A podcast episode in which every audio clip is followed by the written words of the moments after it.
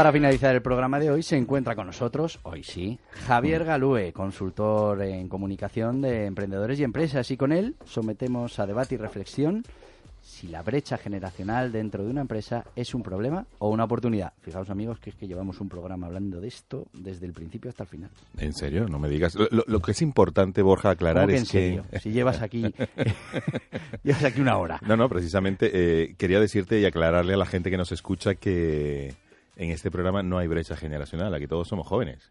No, bueno, no, uno- no. unos más que otros, Javier. Bueno, es verdad, hay un señor mayor que se llama Borja y luego está Elena, Carla, María, Kelu, que Y- son y pues tú un te metes en ese grupo, Yo obviamente, vamos a ver. Ay, no, en realidad sí, la brecha generacional suele eh, representarse como un gran problema Sí. porque hay de verdad falta de comunicación, hay una manera de pensar diferente y resulta que también puede ser una potencialidad y se puede aprovechar para que sea algo positivo para la organización. Eso es muy importante. Generalmente partimos de prejuicios, ¿no? Los seniors, como los señores mayores que habíamos hablado antes, Hoy estábamos hablando de los silver. Eh, Eh, a- partir ejemplo. de los 40, 50 años, silver ya con un poquito de canitas. Sí, sí. Tu caso. Las mías son pintadas, pero bueno. Eh, bueno, nosotros solemos hablar de la juventud, ¿no? Sí. Como, como, bueno, gente un poco como, a ver, que no han pasado penurias en la vida, que no tienen idea de lo que sucede. Bueno, eso, pasa en todas las generaciones. Sí, tú, tú le preguntas a cualquiera y dice, en mi generación sí que era duro esto. Los de ahora lo tienen muy fácil. Pero eso te lo dicen Eso, todos, ¿eh? Todos, sí, mi abuelo se lo decía a mis no, no, padres. pero tú así. hablas con alguien de 30 años y te dices, es que los de 20 años, es que, es que, es que vamos, no han tenido que tal. Cual, tienen- tal cual. Así todo el mundo. Y cada vez más rápido porque la tecnología y la vida va más rápido. Entonces, pero no es verdad cada vez ni- será cada 15, 5 pero, años. Pero que no es verdad en ninguno de los casos. Totalmente de acuerdo, pero fíjate que yo tengo tres hijos y cada uno se lleva seis años y entre cada uno de ellos Ya te costó, hay una ¿no? diferencia bárbara. Sí, bueno, era cuestión de cálculo, no pasa nada. y fíjate que los jóvenes, pues bueno, ven a los señores un poco mayores, como Borja, pues prepotente, lento, rígido, anticuado, ¿sabes? Eh, dentro de las organizaciones. Y eso... Cualquier eso- oportunidad para... para meter la puya, ¿no? Sí, sí.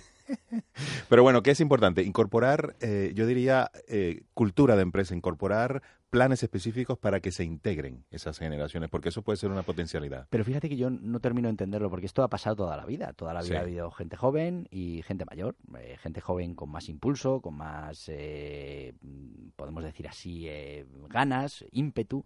Gente mayor con Mm. más experiencia, más raciocinio, más... Y siempre ha sido una combinación perfecta. Pero Siempre se posiblemente- ha oído hablar de, oye, habla con tus mayores. eh, Sí.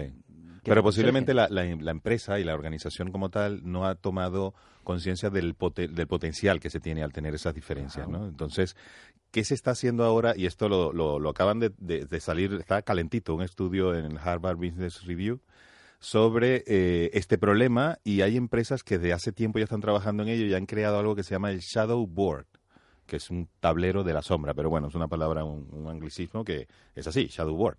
¿Y qué implica eso? Que en el, en el, en donde están los consejeros de la empresa, los grandes mandamases, ahí incluyen siempre a una persona, o a dos o a tres, dependiendo del tamaño, de los más jóvenes, de los más jóvenes. ¿Qué pero ojo, no para servir café y escuchar y ya está, no, no, no.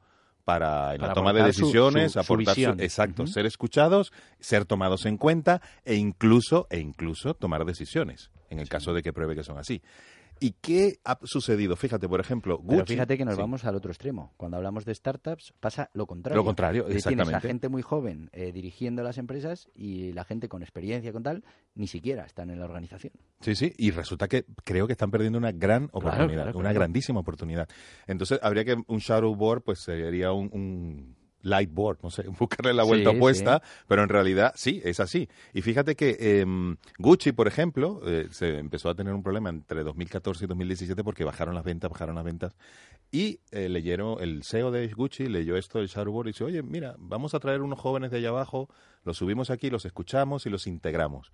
Pues bueno, mm, empezaron a cambiar un montón de maneras de ver las cosas que se hacían por rutina, porque siempre se hacen Claro. así, lo que siempre hemos hablado aquí, y se cambiaron detalles, detalles, o sea, del funcionamiento de esto, de las tiendas, de la imagen, y bueno, ya han aumentado un 136% las ventas el siguiente año. ¿Que Fíjate. es por eso o no? Pues mucha casualidad, pero bueno. Es que Bueno, no algo, solo... algo influirá. Sí, sí, sí, no solamente Gucci, hay, hay otras empresas, por ejemplo, eh, a ver, ha salido Airbnb, que los hoteles Sí. les, ha- les ha dado un palo interesante, y a- los hoteles han tenido que empezar a ver qué hacemos. Accor, que es una empresa francesa, hizo lo mismo, creó su shadow board, incorporó gente joven y entonces, ¿qué sacaron con esto? Bueno, eh, una marca nueva que se llama Joe Joe, o Jo Joe, que es solamente para jóvenes y tienen como un carnet de acceso y entonces puedes tener tú una habitación por un mes, por dos meses. O sea, crearon como una disrupción del servicio hotelero y de esa manera empezaron a competir con, con, Airbnb. Si no hubiesen creado eso, probablemente los de toda la vida hubiesen dicho, bueno, vamos a bajar los precios, vamos a, poner... un... Pero no tienen... A ver, es que esa ventana nueva, esa, ese aire fresco, cuando tú abres las ventanas y traes gente nueva, siempre es positivo, siempre es positivo. Fíjate que eso se parece mucho a lo que pasa en el mundo del emprendimiento con las corporaciones ¿no? Que la corporación decide eh, traer a su bueno, a sus faldas, ¿no? Eh, a una startup por lo que tiene de diferente, de novedoso, de, eh, flexible y que aporta siempre a que la gran corporación pueda ir transformándose y ser mucho más competitiva, eh, que de otra manera pues le sería muy complicado por todas esas reglas estrictas, eh, por todo ese canal de toma de decisiones, etcétera, etcétera. Esto al final nos pasa en muchas grandes empresas, ¿no? Hay, bueno, pues gente ya con cierta edad, con una manera de hacer las cosas y nos falta el empuje de la gente joven y en las startups al revés. Al revés, por eso, por eso mi, interés en, intentar, eh, por lo menos llamar la atención de que la gente o las empresas o las organizaciones, tanto a startups como ya consolidadas y de cualquier tamaño, pongan dentro de su plan de estrategia la integración de diferentes, no solamente, cuando se dice diversidad, uno trata de, ver gente de varios continentes, de varias culturas, no, no, que de gente de varias edades también es diversidad y eso enriquece un montón. ¿Qué están haciendo ahora las empresas que ya llevan bastante tiempo con esto, tipo Google y tipo, eh, pues las grandes, pues que ya están ya, yendo un paso más adelante, ¿no? Ya, ya hacen aplicaciones voluntarias para estar en el shadow board, etcétera. Entonces, eh, punto y final, moraleja, aumentar la interrelación entre juniors y seniors va a ser una gran ventaja competitiva para cualquier organización. Claro, y además yo entiendo que fundamental para que, bueno, pues al final podamos sacar lo mejor de cada generación, porque no olvidemos que en la mayoría de los casos nuestros clientes también están en diferentes edades y, tenemos que aspirar a llegar a, todos ellos.